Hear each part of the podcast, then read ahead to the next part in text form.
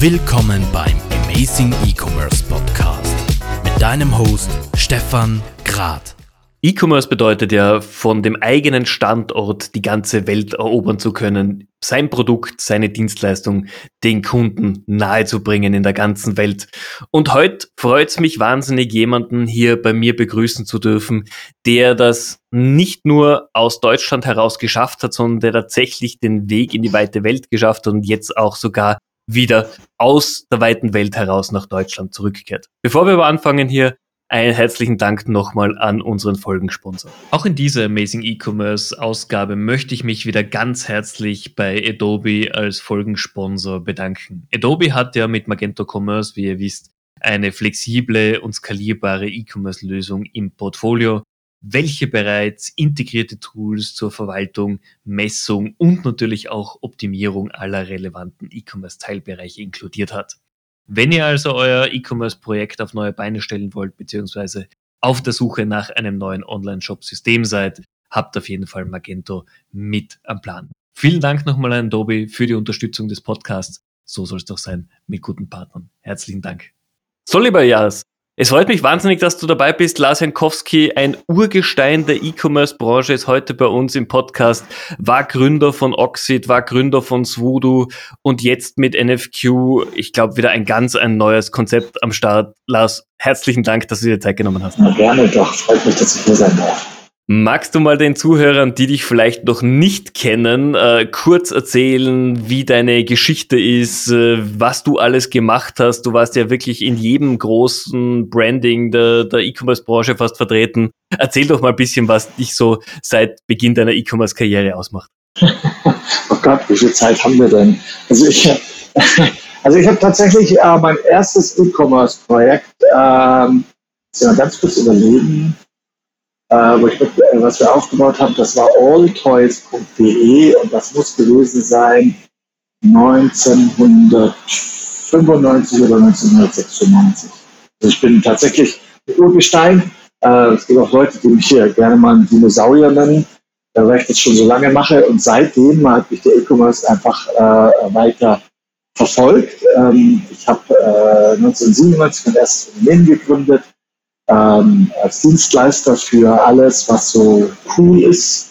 Und wenn man so techy ist, dann denkt man ja, das ist ganz einfach, was konnte schon schief gehen. Also wir haben wirklich an allem mitgearbeitet, was so heiß war in der Dotcom-Bubble, ob es jetzt irgendwelche Multimedia-CD-ROMs waren, äh, Postpoi ähm, oder eben auch, auch E-Commerce-Projekte, äh, viel mit Pixelpark und ID Media, die damals ja richtig groß waren. Ähm, und dann ist mir Laden um die Ohren geflogen, weil ich nicht richtig wusste, was ich tue. Es reicht halt nicht, nur einfach zu entwickeln. Und ähm, dann habe ich mitgegründet den Kaupo-Shop. Äh, das war so ein freier, freies Shop-System, auch ewig her. Und von dort ging es dann eigentlich straight zu Obstacle Sales. Das eben als, als also ich habe quasi die erste Version geschrieben, war Gründer und CTO mit den anderen Mitgesellschaftern, Roland und Erik und Hannes Andrea. Und, ähm, und damit haben wir dann Oxid doch relativ erfolgreich gemacht und groß gemacht. Äh, gibt es ja auch heute noch und ist ja sehr gut unterwegs. Also das ist jetzt so wirklich E-Commerce Fast Forward. Und wenn ich jetzt mal ganz kurz so 20 Jahre fast überspringe, ja, und mal kurz über NFQ rede. Also wir bei NFQ, wir machen im Prinzip das Gleiche, was ich damals schon gemacht habe. Wir machen Dienstleistungen, sind aber keine Agentur, das ist ganz wichtig, sondern wir sind äh, vielleicht kannst du uns eine White-Label-Agentur nennen. Also viele Agenturen setzen unsere Entwickler ein und oder aber auch, wir arbeiten auch viele, für viele Shop-Systeme direkt. Ja, also zum Beispiel die Shopware 6 kommt zu einem relevanten Anteil aus unserem Haus hier in Vietnam, wo ich gerade sitze und im 23. Stock äh, von unserem Büro in Da Nang und auf das Meer blicke und ähm, wir haben aber auch so Kunden wie äh, Commerce Tools, äh, Spriker äh, und äh, viele andere. Und macht natürlich auch viele Shops. Das kommt auch dazu. Das ist auf jeden Fall spannend. Ich meine, du arbeitest somit eigentlich für alles, was Rang und Namen hat, momentan vor allem in der europäischen Branche. Ähm, wie kommt man denn aber darauf dann als äh, White Label Agentur das Ganze in Vietnam aufzubauen. Das ist jetzt nicht so, was man sich äh, am Sonntagabend beim Bierchen überlegt und am Montag startet man dann.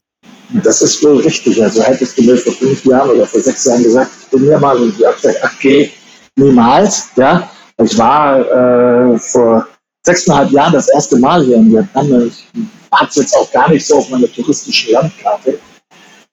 Also die NFQ, muss ich ganz kurz ausholen. Ich habe ja vorher so gesagt, wir sind, ähm, ich habe zur Dotcom-Bubble äh, für viel gearbeitet und dann ging mir das, äh, ist mir das passiert, was vielen anderen auch passiert ist. Ich hatte einfach keine Entwickler mehr gefunden. Und ähm, wie das so ist, ich kannte jemanden, der jemand kannte aus Litauen und habe dann in Litauen mein eigenes Offshore Development Center aufgebaut, was im Prinzip der Beginn der NFQ war. Das war eigentlich nur für, für uns. Wir haben der Oxid gebaut, wir haben dann später Studio gebaut aber über die letzten 20 Jahre sind da viele Leute zu mir gekommen, die gesagt haben, Lars, hast du einen Entwickler? Wir sind klar, geh dir nach Litauen. Und DevShop war nie so richtig auf meiner Roadmap. Das ist jetzt nicht so ein spannendes, äh, sagen wir mal, das Business-Umfeld. Und vor sieben Jahren bin ich aus meinem letzten Interimsmanagement-Gig raus. Damals habe ich mich ja noch überreden lassen, äh, von Acting Capital Interims-CTO bei Yatigo zu machen, den Marktplatz, den ein bisschen aufgeräumt, mir geholfen, also so, so gut man halt einem toten Pferd helfen kann, aber das ist eine andere Geschichte. Und äh, dann hat mein Mitgründer gesagt, Lars, kümmere dich doch mal um die NFQ. Und wir hatten zu dem Zeitpunkt damals 180 Leute in Litauen, war also schon ganz formidabel. Und äh, jetzt ist aber Litauen ein kleines Land, drei Millionen Einwohner. Wir sind lange unterwegs, einen sehr guten Leum und alle kennen uns, aber es ist trotzdem schwierig zu wachsen in dem Land. Und dann hat man gesagt, okay, wir müssen woanders hingehen und es wäre ja jetzt auf der Hand gelegen, jetzt weiter im Ostblock zu expandieren, so wie alle anderen auch, Ukraine, Belarus oder was auch immer. Ich habe dann aber gesagt, Südostasien ist die Zukunft. Ich glaube da fest dran. Ja, und bin dann hierher gekommen, äh, erstmal nach Thailand, weil das kennt man halt so als Deutscher und habe dann von Thailand aus ein Jahr lang ganz Asien gescoutet. Also habe ganz bewusst alle Länder, die für uns relevant waren, also von den Philippinen über Indonesien, über Malaysia, ähm, sogar Myanmar, äh, Laos, also war wirklich überall ähm, und habe überall auch Kontakte geknüpft und habe dann festgestellt, dass ähm, die ganz rationale Entscheidung des Vietnam mit Abstand der beste Standort ist und bin dann eben nach Vietnam. Also ich habe nicht der Zufall hierher verschlagen, auch nicht die Liebe oder sonst was, sondern es war eine ganz rationale Entscheidung. Einfach weil die Vietnamesen sich doch fundamental unterscheiden von äh, allen anderen Asiaten. Das sind, äh, ja, wie sagt man bei uns, im Alter würde man sagen, das eine harte Runde. Die, die, die, haben, wir müssen ja nicht auf die Historie eingehen, aber die haben sich ganz schön durchkämpfen müssen, was bei den anderen asiatischen Ländern nicht unbedingt der Fall war. Und äh, deswegen sind die von der Mentalität doch sehr deutsch, muss man sagen. Pünktlich, zuverlässig, arbeitsam und vor allem hungrig. Sie wollen erfolgreich sein. Und das hat mich dann doch sehr angezogen. Und wir haben dann vor sechs Jahren hier gestartet, gegründet, äh, ganz allein hierher gekommen, quasi mit meinem Kofferchen.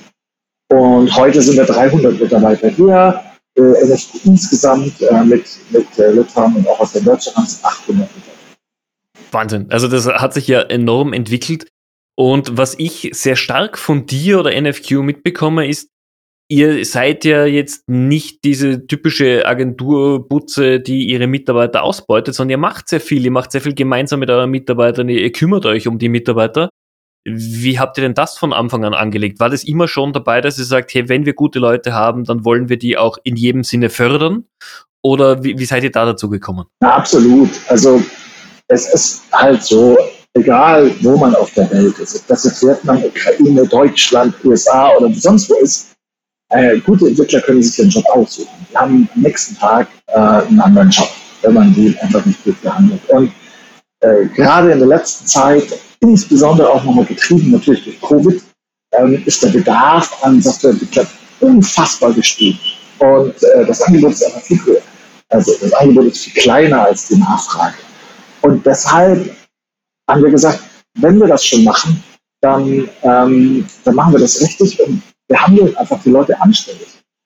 Das ist also einfach ganz rational betrachtet, um einfach auch die Leute zu halten, weiterzubilden, auszubilden und zu begeistern. Das ist uns auch gut gelungen. Wir sind jetzt bin sehr stolz drauf, das dritte Jahr in Folge unter den Top 10 äh, beliebtesten IT-Arbeitgeber in ganz Vietnam. was schon eine Leistung ist, weil die sind echt große Unternehmen, die viel Geld haben.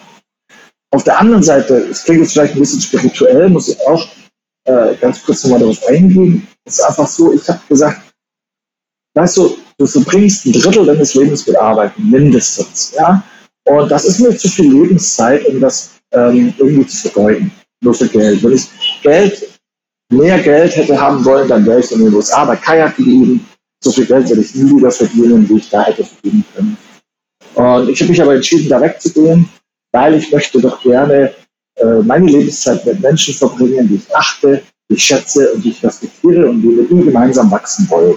Und da bin ich hier halt genau am richtigen Ort, weil die Leute einfach hungrig sind und sehr dankbar. Und die sagen halt, wow, ich kann hier wachsen, ja, ich kann hier Karriere machen, ich kann hier lernen und wir können hier gemeinsam Gas geben. Finde ich natürlich eine super Einstellung. Man merkt, du hast einfach schon auch andere Erfahrungen gemacht und weißt deswegen, warum du so mit deinen Mitarbeitern umgehst. Was würdest du den europäischen Unternehmen raten, die jetzt in Deutschland, Österreich, der Schweiz sitzen und die auch natürlich für ihre Software, für ihre Tools äh, nach Mitarbeitern und vor allem Developern suchen und die sich permanent beschweren, es gibt niemanden am Markt. Hast du einen Ratschlag, wie man an gute Mitarbeiter kommt? Ja, nicht wirklich. Also am Schluss ist es halt so, äh, gerade in der Softwareindustrie, der Mensch muss halt im Mittelpunkt stehen. Und es ist wichtig, äh, dass er eine sehr gute HR-Abteilung hat, sehr gute Recruiting und erkennt, wo sind Potenziale. Am allerbesten ist es immer, die Leute selbst äh, aufzubauen. Das heißt jetzt nicht unbedingt die, die allerbesten Entwickler, sondern vielleicht fängt man mal mit Interns, Juniors an und so weiter und lässt die wachsen. Ja? Das ist, wenn man die Zeit hat. Das ist wirklich am besten. Und ansonsten ist es halt ein, hartes, ein harter Kampf. Ja? Also wir, wir befinden uns wirklich, wirklich in einer Welt, wo halt äh, also Reputation ganz wichtig ist. Man muss halt einfach einen hervorragenden Leumund haben als Unternehmen. Die Entwickler sind alle vernetzt, die reden alle miteinander. Ja? Also wenn man sich da halt äh, schlecht benimmt, dann ist es halt so, dass sich das schnell rumspricht. Also das am besten nicht machen und einfach attraktiv sein für Entwickler und ähm, denen einfach auch was bieten. Das bedeutet jetzt nicht, dass man jetzt hier, äh, weiß ich nicht, Früchte und freier Kaffee oder sowas, sondern etwas bieten, meine ich genau das, was ich vorher gesagt habe, Wachstumspotenzial, Herausforderungen, technologische Herausforderungen, Wachstum, auch Eigenverantwortung, das sind alles Dinge, die Softwareentwickler schätzen. Wenn man das denen bietet und die Entwickler jetzt nicht wie Roboter behandelt, dann hat man auch gute Chancen, hier zu bekommen. Und wenn das halt nicht gelingt, ja, äh, dann gibt es halt so Unternehmen wie wir, die da helfen. Aber es ist natürlich, das muss man ganz offen sagen, äh, auch wenn ich mir jetzt das eigene Fleisch schneide, immer besser, natürlich die Leute vor Ort zu haben ja, und die Leute lokal zu haben. Wobei sich das ja auch gerade durch Covid ein bisschen dreht, weil die Leute erkannt haben, Mensch, Remote kann ja auch tatsächlich funktionieren. Das ist nicht alles super, aber es kann funktionieren. Ich glaube, da, wir wissen alle, dass Covid gerade die Digitalisierung enorm vorantreibt, viel mehr als es äh, viele CTOs und Unternehmen je geschafft hätten überhaupt. Ähm, ich möchte aber nochmal drauf eingehen, was du gerade gesagt hast, die Leute fördern und fordern. Das war auch das, was der Thomas Lohner vor einigen Wochen im Podcast erzählt hat, der auch gesagt hat, es kommt darauf an, wie gehe ich mit den Leuten um, welche Herausforderungen biete ich ihnen und einfach ein Miteinander und nicht einfach als Lohnsklaven die, die Entwickler zu sehen. Ganz genau. Also da gibt es eigentlich nichts hinzuzufügen. Thomas Lohner ist ein Mensch, den ich sehr, sehr schätze und der macht das auch genau richtig. Ja, absolut. Jetzt hast du mir davor erzählt, Du hast in Vietnam das Unternehmen äh, mit aufgebaut. Ihr seid inzwischen in vielen Kontinenten tätig. Jetzt gehst du den Schritt auch wieder zurück nach Deutschland, in deine Heimat. Warum jetzt auch in, in Deutschland eine Niederlassung von NFQ? Ja, also das ist so, dass wir bisher äh, traditionell halt viel über äh, aus dem Startup und dem E-Commerce und der Travel-Industrie äh, unsere Kunden haben. Wir wollen aber doch verstärkt auch äh, im Enterprise-Bereich gehen, im Corporate.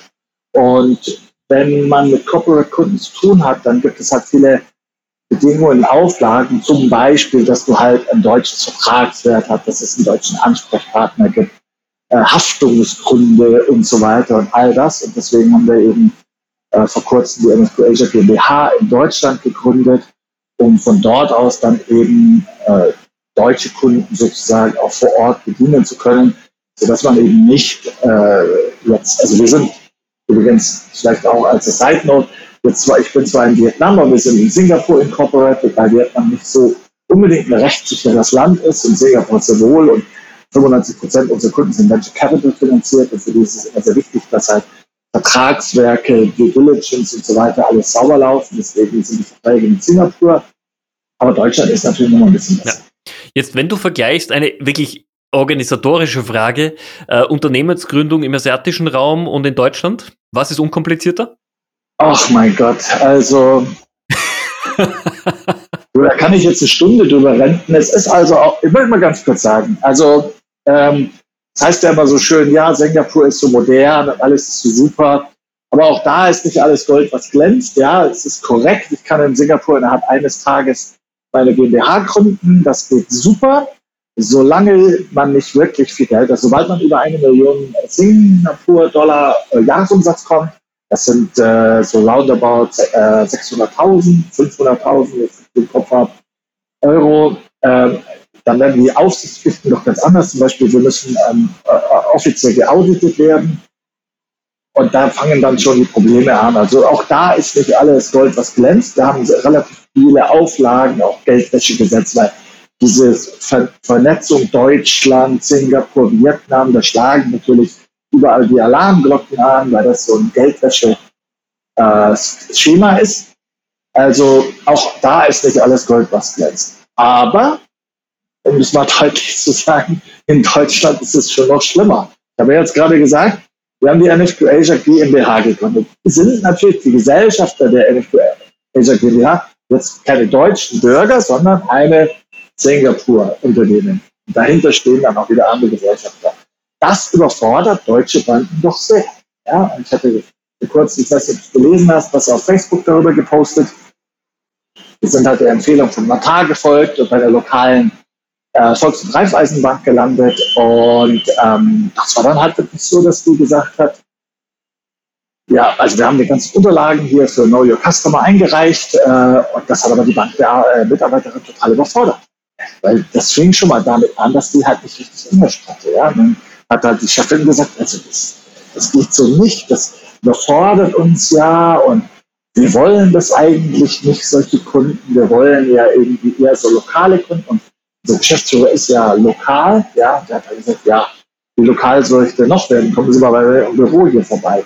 Dann sagt er, ja, also, so meine ich das nicht. Ja, Sie wissen schon, so, so lokal. Dann sagt er, ja, kommen Sie mal bei mir zu Hause vorbei. Besuchen meine Frau und die Kinder, ja. Ja, also jetzt kommen Sie mir doch nicht so. Also Sie verstehen mich doch. Also genau dies, also dieses Gespräch ist genauso abgelaufen. Und äh, wir sind jetzt auch heute, äh, drei Wochen nach Gründung noch ohne Bankkonto, äh, weil wir sind jetzt halt bei der Deutschen Bank gelandet, da geht jetzt auch seinen Weg, das geht alles nicht ganz schnell, aber das ist schon echt furchtbar, um das mal deutlich zu sagen. Man muss auch dazu sagen, unser Geschäftsführer ist Anwalt, also der kennt sich wirklich gut aus, aber das dauert. Unglaublich. Ich finde spannend zu hören, jetzt reden wir alle von Digitalisierung, digitalen Lösen, äh, Lösungen, äh, globaler Expansion. Und wenn man solche Themen miterlebt, verstehe ich schon, warum viele große Dienstleister auch immer noch sagen, wir gehen lieber in die USA, wir gehen lieber nach Afrika, bevor wir tatsächlich den Dachraum, der nicht nur die Sprachbarriere hat, sondern eben auch diese organisatorische Hürde, bevor wir dort uns äh, ausweiten. Auch wenn es wirtschaftlich gesehen ein super spannender Wirtschaftsraum ist.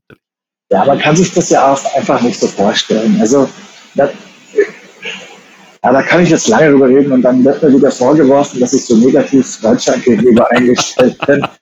Aber ich muss mal kurz abrennen. Ja, es ist wirklich, wirklich äh, äh, schwierig, was in Europa gerade passiert. Diese Haltung von, das brauchen wir nicht, das wollen wir nicht, das haben wir früher nicht gehabt, das brauchen wir jetzt auch nicht äh, uns geht's doch gut. Das finde ich sehr, sehr, sehr problematisch. Also natürlich ist in Asien nicht alles Gold, was glänzt. Natürlich sind es hier äh, teilweise autoritäre Regimes, äh, die halt Dinge anders durchsetzen. Und natürlich äh, kann man vielleicht auch nicht so frei reden, äh, wie wir das in Deutschland oder auch in Österreich gerne machen. Ja? Aber wenn ich mir so anschaue, was gerade in Covid so passiert, dann denke ich mir, von außen betrachtet, manchmal ist das schon ganz gut. Ja, also ich bin jetzt, also wir hatten auch mal kurz Lockdown, ein paar Wochen, ja, aber das ist halt ein richtiger Lockdown, nicht das, was wir in Europa haben. Darfst du nicht vor die Tür gehen. Und äh, ansonsten, also hier ist seit einem Jahr alles offen. Vietnam hat letztes Jahr ähm, ähm, doch deutlich positives Wirtschaftswachstum in Covid hingelegt, obwohl die Grenzen zu sind. Hier kommt keiner rein. Äh, also überhaupt schwierig reinzukommen und wenn, dann muss man halt 14 Tage Quarantäne unter staatlicher Aussicht im Hotel machen, also richtig eingesperrt, Knast. Aber so funktioniert das halt, dann hast du halt auch kein Covid. Und gleichzeitig, wenn wir jetzt mal zurückkommen, mal weg von Covid zu E-Commerce. Also ich habe gerade gesagt, wir sind im Lockdown, ja. Bin ich im Lockdown zu Hause eingesperrt, denke ich mir, ach, was machst du denn? Ach ja, kannst ja mal wieder zocken, kaufe ich mir so einen, so einen Gaming-Laptop, ja. Dann bin ich halt online gegangen, habe mir so einen Gaming-Laptop ausgesucht, ja, auf einer lokalen hier in, in, in Vietnam. Das ist quasi so gibt es kein Amazon, ja, da gibt es also, also Webseiten, eine heißt Tiki. Bin ich auf Tiki gegangen, habe mir den Laptop äh, rausgesucht, habe den bestellt. Das hat auch super funktioniert alles. Bezahlt mit meiner Kreditkarte und weißt du, wann der da war? 30 Minuten später hatte ich das Geld. 30 Minuten später. Okay. Das ist tatsächlich eine andere Art äh, des, des E-Commerce natürlich. Das kann man sich nicht vorstellen. Also hier haben wir ja, also die ganzen Deliveries hier äh, wird mit Grab Bike gemacht. Also Grab ist quasi das, das, das asiatische Uber. Das sind Leute auf dem Moped, die, dir, die bringen dir Essen, die bringen dir Waren und ich, ich lebe jetzt in so einem Hochhaus, sag ich mal. Da sind halt jederzeit, also egal, ob ich mir Blumen bestelle, ob ich mir Essen bestelle, ob ich mir einen Computer bestelle oder äh, irgendwelche Schrauben oder eine Lampe, ja, also einfach eine halbe Stunde später ist das Zeug da. Ja, und zwar zuverlässig vor der Tür. Dann gehe ich einfach runter, bezahle das, äh, Cash on Delivery ist, ist, also ich kann das zwar, äh, ich kann zwar mit Kreditkarte zahlen, aber Kleinkram macht man halt per Cash und, und hol das ab und fertig. Und das funktioniert absolut super gut. Und das kann man sich nicht vorstellen. Dass, also, natürlich, da gibt es auch Gründe, warum das ist, weil die Städte so groß sind. In einer großen Stadt lässt sich sowas natürlich auch leichter umsetzen. Ja? In Berlin jetzt zum Beispiel gibt es auch ganz tolle Lieferdienste jetzt, die, die neu sind und die funktionieren. Aber das geht natürlich auf dem Land nicht. Aber trotzdem, wenn man das gewohnt ist, dann komme ich halt nach Deutschland zurück. Dann denke ich mir halt, das ist Mittelalter. Mein Bruder sagt, und ich glaube, das stimmt, er sagt, in einigen Jahren werden die Asiaten nach Deutschland zum Urlaub machen gehen oder nach Europa, um mal zu sehen, wie die Menschen früher gelebt haben. Und das ist ja jetzt schon so. Also die ganzen Chinesen, die äh, nach Rotenburg und nach Heidelberg und überall hingehen, für die ist das ja wie ein Trip in die Vergangenheit. Absolut. Wie siehst du ganz generell so die nächsten zwölf Monate? Meine, natürlich, wir werden gerade in Europa noch weiter mit, mit Covid zu kämpfen haben, das ist ja vollkommen okay. Aber gerade der asiatische Markt, gerade der E-Commerce-Markt explodiert ja gerade auch aufgrund der Pandemie immer weiter. Unternehmen haben verstanden, dass sie was tun müssen, dass sie Systeme aufbauen müssen, dass sie im, im simpelsten Fall Online-Shops etablieren müssen. Aber heutzutage noch einen eigenen Online-Shop zu etablieren, wenn ich nicht wirklich ein eigenes Produkt habe, macht ja aus meiner Sicht schon keinen Sinn mehr. Wo glaubst du, geht die Branche hin im E-Commerce? Also deinen letzten Satz würde ich jetzt mal, den würde ich jetzt nicht so unterschreiben. Fangen wir mal damit an. Also natürlich, also äh, es gibt ja jetzt einfache Lösungen wie ein Shopify zum Beispiel, wo man für überschaubares Geld relativ schnell äh, einen Online-Shop hinbekommt mit Dropshipping und allem drum und dran, so dass man da nicht so viel Ärger hat sich jetzt rein auf Marktplätze wie ein eBay oder ein Amazon zu, zu verlassen, halte ich für sehr schwierig als Händler, weil am Schluss ist ja, wie du gerade gesagt hast, also die Frage ist halt, was ist denn mein Wert eines, eines Händlers? Das ist die Marke, ja. Ähm, also wenn ich keine Eigenprodukte habe, dann muss ich halt trotzdem, dann muss ich als, als Händler halt so eine große Marke sein, dass, dass die Menschen wissen, das ist der Platz, wo ich hingehe online, um äh, keine Ahnung, Spielzeug oder hier Musik, äh, Thomann zum Beispiel ist ein gutes Beispiel, äh, um, Musikzubehör oder Instrumente und sowas zu kaufen. Ja, wir haben das halt geschafft, sich ein, eine, eine Marke aufzubauen, dass sie selbst, auch wenn sie selber keine eigenen Produkte haben, sind sie doch ein Premium-Platz, um doch für alle Musiker oder, oder Leute, die mit Musikinstrumenten zu tun zu haben, sich dort Dinge zu kaufen. Das ist doch der Mehrwert, den ich habe. Das sind einfach nur Produkte mit einer X-Marge, die auch noch vergleichbar sind, die jetzt bei Amazon auf den Marktplatz stelle, dann kann das, wenn man schlau ist, wir haben etliche Kunden, die sowas machen, die wir auch betreuen, kann man das durchaus machen, aber das ist halt immer zeitlich begrenzt. Das geht halt, kann man halt bestimmte Produkte für ein halbes Jahr, wenn es Glück hochkommt, mal für ein Jahr äh, äh, verkaufen, aber danach werden die halt kopiert oder von Amazon äh, ins eigene Sortiment aufgenommen und damit sie halt was anderes haben. Das ist halt schwierig. Also insofern ist eine, der Aufbau, der beständige, nachhaltige Aufbau einer eigenen Marke halte ich für das A und O. Entweder mit eigenen Produkten oder aber als Brand. Ja, absolut. Also da, da bin, ich, bin ich ganz bei dir. Was für Trends siehst du, die auf uns zukommen? Marktplätze werden ja nicht weggehen, äh, auch wenn das viele Händler, glaube ich, in Österreich und Deutschland sehr gerne hätten. Wird es was Globales geben? Alibaba steht ja auch gerade ein bisschen unter, unter Generalverdacht oder wird gerade mit Strafen belegt? Ja, also ist ja ganz interessant. Also hier in Asien äh, gibt es, also werden die Dinge ja nochmal ganz anders verkauft. Und ich glaube, das wird wahrscheinlich auch äh, in der westlichen Welt Einzug nehmen. Dann gibt es auch alles. Also der Einfluss der Social Media wird immer größer werden. Die, die, die äh, da, also fangen wir mal an mit Influencern, äh, Product Placement und allem so und dran. Das ist ja das, was wir kennen. Aber ich sag dir mal jetzt einfach mal ein Beispiel aus Asien.